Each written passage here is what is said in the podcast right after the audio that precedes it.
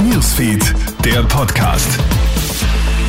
Hey, schönen Abend wünsche ich dir, Melly Tüchler hier mit deinem News Update zum Abendessen. Ja, das Chaos auf Europas Flughäfen wird immer größer. Vielleicht bist du ja selbst davon betroffen.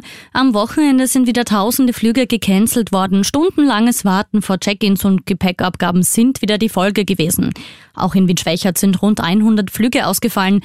Heute Montag werden weitere 19 Flüge gecancelt. Meist handelt es sich um Städteflüge nach Berlin, Stuttgart, Zürich oder Barcelona. Das Problem, das ohnehin schon viel zu wenige Personal fällt jetzt auch noch mit Corona-Infektionen aus.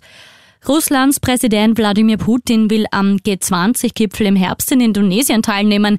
Unklar bleibt, ob der Kreml-Chef persönlich anreisen will oder per Video zugeschaltet sein wird. Unter Verweis auf die Pandemie hat Putin in den letzten Monaten an vielen Veranstaltungen nur im Online-Format teilgenommen. Morgen wird er seine erste öffentlich bekannte Auslandsreise seit Kriegsbeginn in der Ukraine vor rund vier Monaten nach Tadschikistan in Zentralasien unternehmen. Und die Fahndung nach einem völlig durchgeknallten Tierhasser im Bezirk Graz-Umgebung läuft. Wie erst jetzt bekannt geworden ist, sind vor zwei Wochen auf einem Wanderweg in Fernitz drei an einen Baum genagelte tote Amseln entdeckt worden. Vor drei Tagen hat dann ein Jäger ganz in der Nähe den Kadaver eines toten Hasen entdeckt. Auch dieses Tier ist an einen Baum genagelt worden.